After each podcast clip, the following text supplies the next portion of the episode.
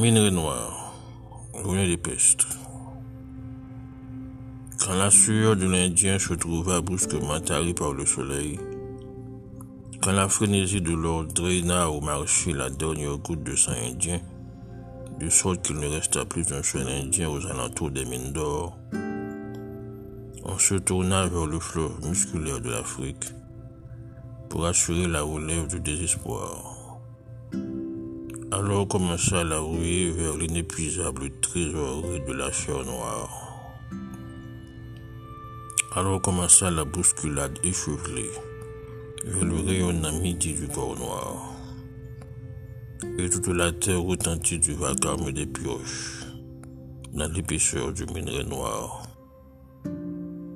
Et tout juste si des chimistes ne pensèrent au moyen d'obtenir quelque alliage précieux avec le métal noir, tout juste aussi des dames rêvèrent d'une batterie de cuisine en nègre du Sénégal, d'un service à thé en massif négrion des Antilles.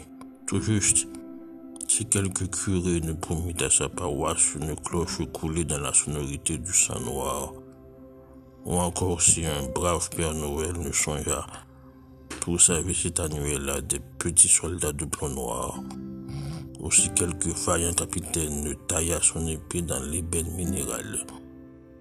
Toute la terre retentit de la secousse des foreuses dans les entrailles de ma race, le gisement musculaire de l'homme noir.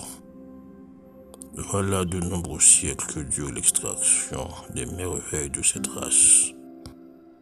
Aux couches métalliques de mon peuple, minerai inépuisable des roses et de roses humaines, Combien de pirates ont exploré de leurs armes les profondeurs obscures de ta chair Combien de flibustiers se sont frayés leur chemin à travers la riche végétation des clartés de ton corps?